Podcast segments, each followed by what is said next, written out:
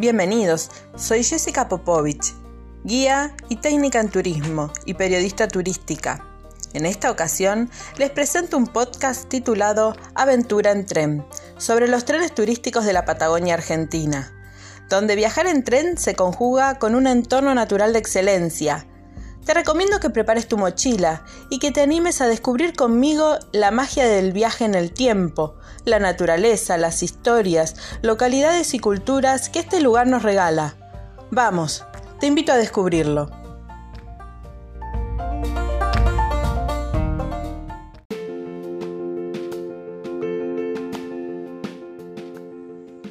Hola, bienvenidos una vez más. Qué alegría encontrarnos por este medio. Nos encontramos en el segundo episodio de nuestro podcast al que hemos titulado viajando del mar hacia las montañas. Y este viaje será de la mano del tren patagónico, como lo oyeron. Hoy abordaremos el tren patagónico. Viajar en él es una experiencia inolvidable, porque nos permite atravesar la estepa patagónica uniendo el océano con la cordillera. Transita la provincia de Río Negro de este a oeste, la corta completamente, uniendo las ciudades de Viedma que es la cabecera de dicha provincia, con San Carlos de Bariloche, uno de los destinos turísticos de montaña más elegidos del sur argentino. No es un tren de excursión, sino que se usa para el transporte de pasajeros. Pero lo atractivo es que, más allá de vivir la experiencia tren adentro, la magia también se vive fuera, porque mientras está en marcha nos regala paisajes únicos que enamoran, que enamoran a todos aquellos que viajan. La ventanilla es de un protagonismo absoluto. Si realizamos el tramo completo tiene una duración de 18 horas y media. Recorre entre los extremos de punta a punta 827 kilómetros. Actualmente tiene un programa especial por pandemia, justamente con capacidad límite en los vagones. El tendido ferroviario es histórico. Llegó a Bariloche a principios del siglo XX. Y las estaciones muestran cómo el servicio fue impulsando a su paso a las localidades de la estepa rionegrina. Y sus estaciones tienen el diseño, tienen elementos de esa época por ejemplo, lo vemos reflejado en sus campanas históricas. Hoy el tren patagónico es el único que opera en manos del Estado. Luego de muchos meses sin operar debido a las restricciones por pandemia de COVID-19, en fin, el tren puso marcha nuevamente. Pero no con el coche tradicional, sino que con el tren de coche motor, el Expreso Río Negro. Y para los que no saben, les cuento que el Expreso Río Negro es el tren más nuevo de la provincia. Se adquirió 0 kilómetro en el 2018, hace poco tiempo. Se mandó a hacer exclusivamente. Es chico, tiene una capacidad para 106 pasajeros, pero con los protocolos establecidos actuales, el límite impuesto es para 80 personas, no más de 80 personas. En estos momentos y con los protocolos establecidos, ya está operando el coche tradicional. Pero les quiero contar un poquito más sobre este nuevo coche, el Expreso Río Negro, eh, porque fue construido por la empresa Materfer con sede en la provincia de Córdoba. Así que es argentino. El nuevo coche motor tiene butacas reclinables y tecnología de última generación, con algunas prestaciones específicas para la zona como doble sistema de puertas y aire acondicionado para la temporada estival. A su vez, también está diseñado con modernos comandos en las dos cabeceras para evitar maniobras innecesarias de cambio de vía era un problema que eh, se venía repitiendo en cada viaje y con el nuevo coche esto se soluciona cuando sale el nuevo coche, lógicamente. Su utilización es de manera rotatoria. En temporada de verano, por ejemplo en el 2019, se lo utilizó para reforzar el servicio de pasajeros de manera semanal entre la ciudad de Bariloche y San Antonio Este. Iba como refuerzo eh, localidad próxima, recordemos que San Antonio Este es importante, porque es una localidad próxima al balneario de las grutas. Y esto justamente potenciaba el turismo para ir a las grutas. Sobre todo la gente de Bariloche eh, visita mucho las grutas como destino turístico. En lo que respecta al servicio, actualmente presta un servicio semanal permanente de pasajeros en la línea San Carlos de Bariloche a Vietma, cumpliendo el servicio básico. Los días viernes parte desde la ciudad de, la ciudad de Viedma hacia San Carlos de Bariloche. Y los domingos, al revés, parte de San Carlos de Bariloche hacia Viedma. El viaje completo tiene entonces la duración de 18 horas y media. Este servicio es vital para las localidades del sur río Negrino, ya que es el único medio de comunicación con otras ciudades, porque, por ejemplo, la Ruta Nacional 23 no se encuentra asfaltada en su totalidad. Sus servicios se destacan tanto a nivel internacional como nacional, por ser un punto estratégico desde la cordillera al mar. Además, la empresa brinda servicios únicos, como vagón comedor, transporte de automóviles, se puede, uno puede viajar, llegar a, a Viedma en automóvil y el automóvil puede subirse al tren patagónico e ir hasta Bariloche. En Bariloche se va nuevamente eh, a seguir su recorrido en el auto. Se puede hacer eso. Eh, también tiene camarotes, coche disco y coche cine. El tren además tiene los siguientes asientos. Primera, así que son asientos cómodos, espaciosos y mullidos con calefacción central pero también tiene Pullman. El servicio de Pullman cuenta con la asistencia permanente del personal a bordo, calefacción y aire acondicionado. Y camarotes, que cuenta con dos tipos de cama tipo marineras, eh, amplio porta equipajes, una pequeña mesa convertible y mobiliario para guardar ropa de vestir o los elementos que lleven personales sobre todo si tienen que cuidar de que estos no se arruguen, no se ensucien, para mantener mayor cuidado de, las cosas.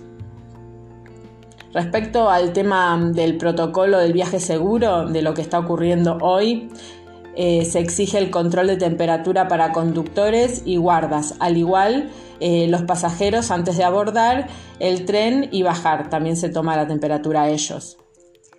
Eh, los trenes eh, circularán con una capacidad de hasta el 80% de ocupación por coche. Las ventanillas abiertas cuando resulte posible. Cuenta con protectores apoya-cabeza, sanitizado en cada servicio y el cambio de cortinados es por cada viaje. Hay que recordar que el protocolo exige que tengan eh, la SAP. Cuidar y circular de la provincia de Río Negro. También por el momento eh, el tren no está ofreciendo sus plenos servicios. Por ejemplo, solo ofrece pullman, no se ofrece ni primera ni camarotes, así que no se puede vivir la experiencia de dormir en, en las camas marineras por el momento. Tampoco hay servicio a comedor ni servicio a bordo eh, ni transporte de automóviles hasta que las condiciones sanitarias lo permitan.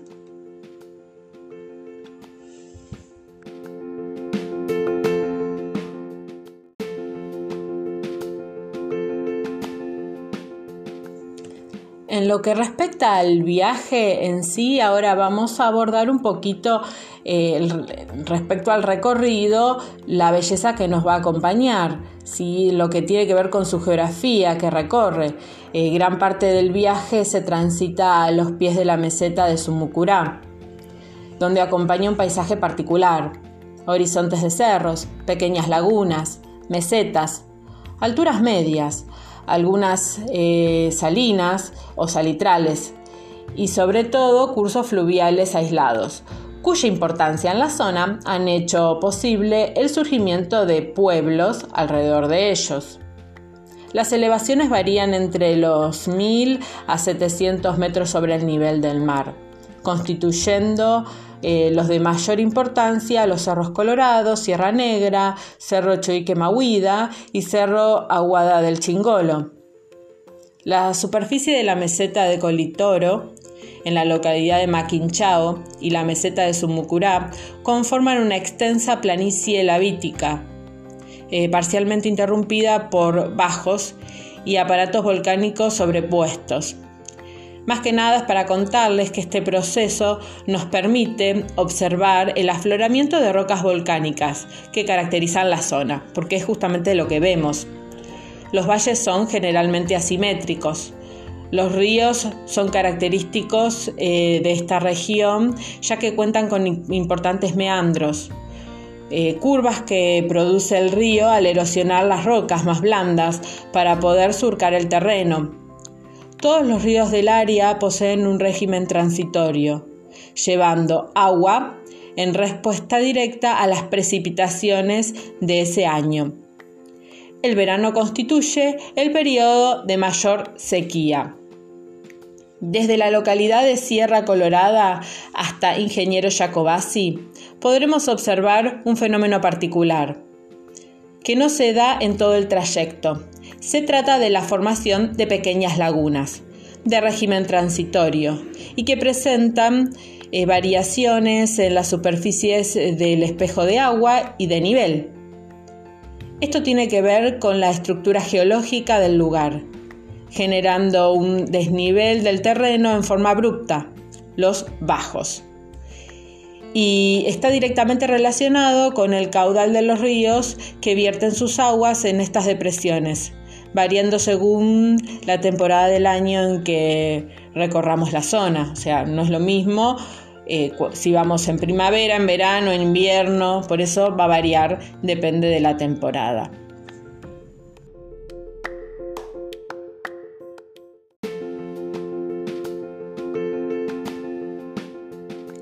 Ahora sí, nos abordamos el tren eh, en Viedma para iniciar nuestro viaje y le voy a contar un poquito sobre este lugar. Podría decirse que esta zona es la puerta de ingreso a la provincia de Río Negro. Es también la región de más antigua exploración y conquista. Hasta aquí llegó la avanzada de las órdenes de Francisco de Viedma, quien a orillas del río Negro fundó el fuerte homónimo. Esto sucedió en el siglo XVIII. En octubre de 1878 se crea la gobernación de la Patagonia, instalada en el actual territorio de Viedma, pero con el nombre de Mercedes. Hasta tanto después fue reemplazado por el nombre de su fundador. La llegada del ferrocarril la acercó eh, a todo el valle de Río Negro y se convirtió en el puerto de salida de los productos agrícolas de esta zona, que se transformó por la incorporación del sistema de riego. Así que el sistema de riego fue fundamental. Hoy es, sin lugar a dudas, la capital administrativa de la provincia. Cuenta con un importante museo regional que lleva el nombre del gobernador Eugenio Telo, centralizando gran parte de la historia de la región. También posee la región un museo de aguas y del suelo, que es el único en nuestro país, donde se explica con pormenores, con detalles, la actividad hídrica de la Patagonia y en particular la cuenca Valle del Río Negro, con sus múltiples esfuerzos dedicados a desarrollar una actividad agrícola de importancia.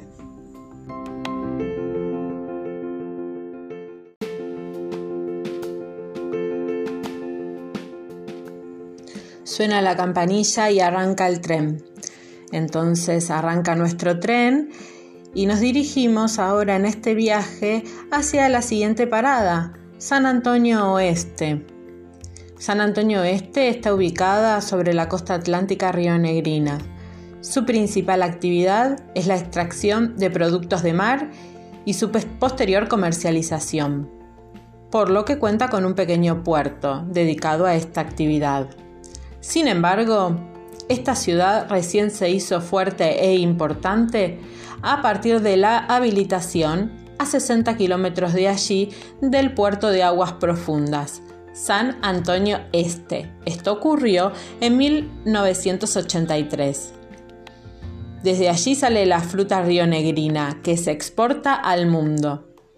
El puerto posee una importancia absoluta dentro de nuestra Patagonia, ya que se trata de uno de los centros portuarios con mayor movimiento de mercaderías al año. Dentro del municipio de San Antonio y a 15 kilómetros de allí también se encuentra el famoso balneario Las Grutas, uno de los centros turísticos más concurridos de la Patagonia. Por la cercanía al balneario, el servicio del tren patagónico es utilizado para aproximarse al lugar. Seguimos nuestro recorrido y la siguiente parada es Valcheta. Constituye el primer pueblo que visitaremos en nuestro largo camino mesetario, dando nombre al primer arroyo de importancia y a la localidad. Rodeada del paisaje de estepa patagónica, y el clima desértico. Es considerada un oasis de la línea sur por su gran cantidad de verde y vegetación en comparación con los demás destinos de la zona. El lugar es apto para caminatas, cabalgatas, escaladas y para descubrir con los cinco sentidos la naturaleza en estado puro.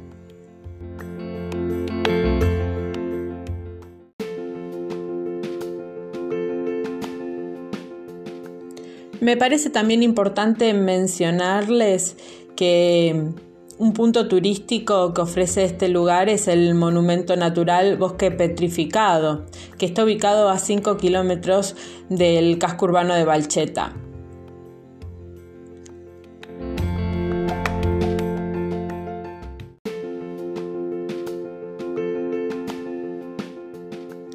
Hace 80 millones de años existieron en la zona densos bosques, gigantescos reptiles y un clima húmedo. Y en la actualidad se pueden ver los vestigios de aquellos bosques de antaño que se han convertido en un bosque totalmente petrificado gracias al proceso de solidificación.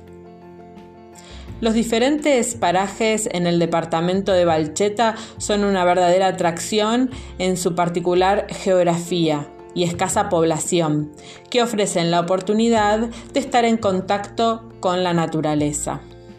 Seguimos nuestro recorrido y ya tenemos nuestra cuarta parada. Aquí se detiene en Ministro Ramos Mejía, Originalmente, la localidad Ministro Ramos Mejía llevaba el nombre mapuche Pichimalal. Esto significa corral chico. El nombre se debe a que en el lugar se trabajaba con el ganado mediante el descanso, el arreo y el encierre del mismo. Actualmente podremos observar restos de aquellas pircas originarias. Hoy lleva el nombre de uno de los más importantes hombres de la historia de los ferrocarriles de la Patagonia, ministro Ramos Mejía. Se encuentra ubicado en uno de los tramos finales de la meseta rionegrina y cuenta con diferentes atractivos como zonas de lugares con fósiles, vegetales petrificados y pinturas rupestres. Pero seguimos nuestro recorrido y llegamos a una parada más, Sierra Colorada. Simplemente les cuento que en esta localidad, esta localidad directamente es el centro geográfico de la provincia, sobre la Ruta Nacional 23. Estaríamos estamos a una distancia de 400 kilómetros de Viedma, capital de la provincia, como ya mencionamos, y 400 kilómetros de San Carlos de Bariloche. Estamos justo en el medio. Aquí estaríamos eh, nueve, viajes, nueve, sí, nueve horas de viaje, nueve horas y media de viaje aproximadamente. Su nombre nos recuerda el paisaje que iremos observando a lo largo del recorrido. Todos tonos terracotas, una geografía con tonos terracotas. Seguimos nuestra marcha y la quinta parada es Maquinchao. Maquinchao fue declarada capital de la provincia de La Lana y por ello se celebra allí cada febrero la fiesta provincial de la lana, un evento que rinde homenaje a la principal actividad productiva de la región, la ganadería ovina, por supuesto. El origen del nombre responde a dos palabras tehuelches, Magem, que significa invierno, y Chahue o Cahue, que significa lugar. Quiere decir, eh, o sea, lugar de invierno, para pasar el invierno. Al pueblo de Maquinchao arribó por primera vez el ferrocarril en 1911, otorgándole importancia y propiciando que se hiciera posible su reconocimiento como pueblo recién en el año 1927.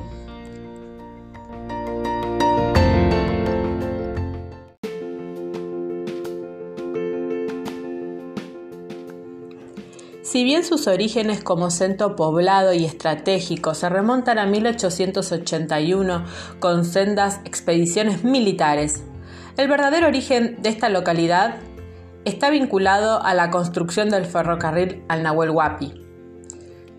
Desde Maquinchao hacia el sur se accede a la mítica meseta, la meseta ya mencionada, Sumuncurá, donde se puede conocer la laguna Ñen Luan. El Caín Posada El Caín, Pilquinilleu. En la laguna se puede acampar, pescar, se puede realizar actividades recreativas, disfrutar del paisaje natural teniendo la posibilidad de observar aves acuáticas y fauna autóctona en los alrededores, lógicamente. En el Caín se hacen safaris fotográficos y observación e interpretación de flora y fauna autóctona acompañados todos de guardas ambientales y también guías vaqueanos. Más al sur, en el paraje Pilquinilleu, el turismo rural te espera para disfrutar del incomparable paisaje. Ofrece a los visitantes caminatas, cabalgatas, entre otras actividades. Este increíble lugar solitario y poco conocido, ofrece paisajes con formaciones montañosas y rocosas de origen basáltico, especies de flora y fauna endémicas, pinturas rupestres, restos fósiles y yacimientos arqueológicos donde el Caín te invita a posar.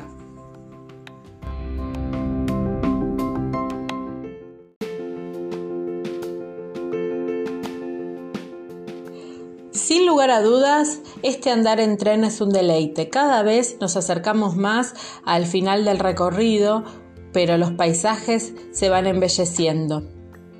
Sigue nuestra marcha en el tren patagónico y llegamos a la séptima parada. Sí, llegamos a Ingeniero Jacobasi.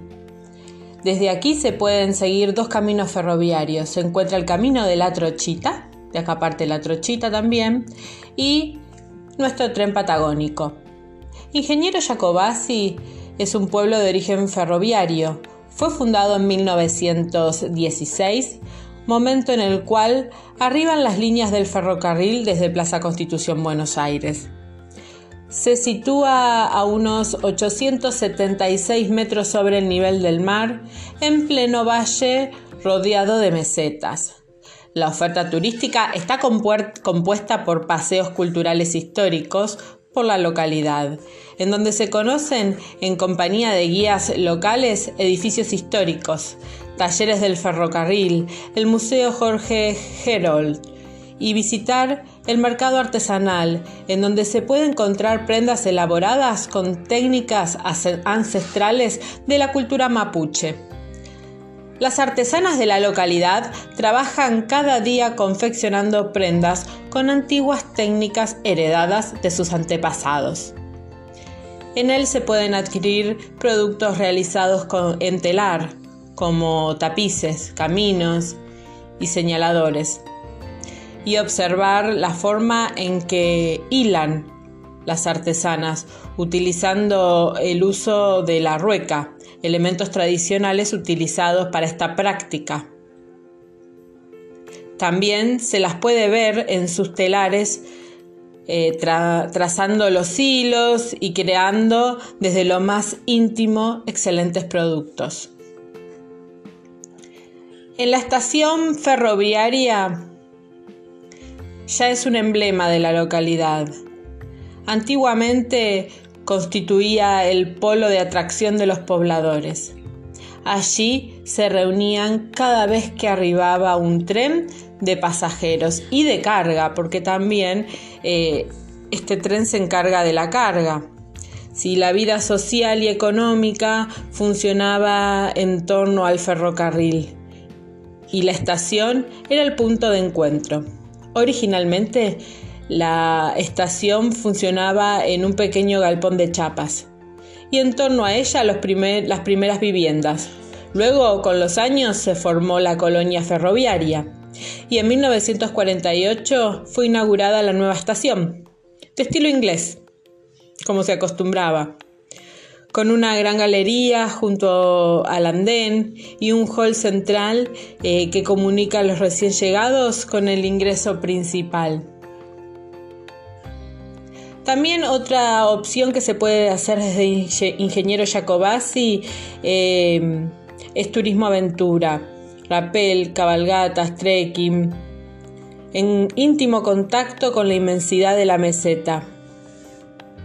Caminatas interpretativas para descubrir la flora, la fauna autóctona, aves migratorias.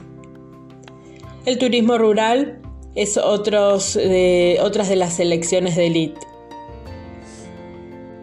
Algo más, un plus que nos invita al lugar, el Bajo Colorado.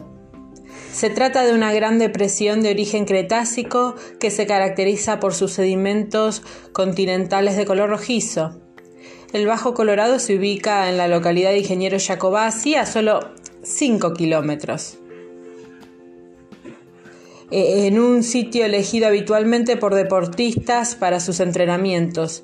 Su paisaje rojo y sus arcillas lo convierten en un escenario espectacular y muy particular en este medio de la estepa.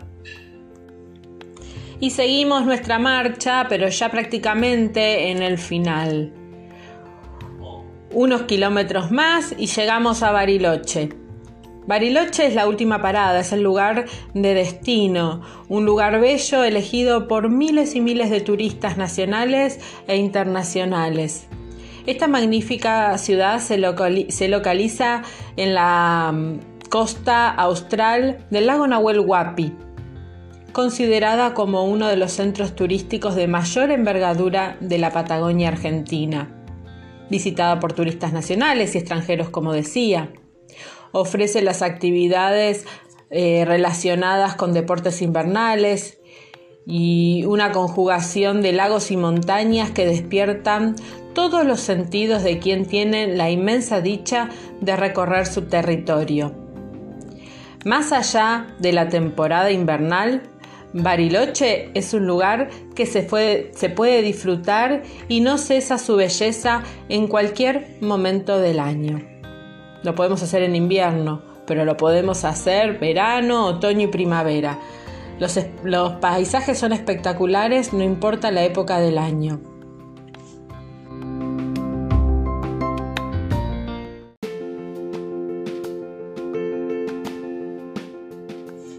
Y llegamos al final de nuestro episodio de Aventura en Tren. Hoy, de la mano del tren patagónico, hemos viajado del mar hacia las montañas. Hemos recorrido la provincia de Río Negro, de este a oeste. Desde la zona del mar pasamos por todo un paisaje de estepa patagónica y mesetas hasta llegar a las maravillosas montañas. Una experiencia hermosa que aquellas personas amantes de viajar en tren no pueden dejar pasar por alto, pero que si nunca lo hiciste, un viaje en tren a larga distancia, este es recomendadísimo te va a encantar ver ese paisaje. Nos vemos en el próximo episodio. Chau, chau.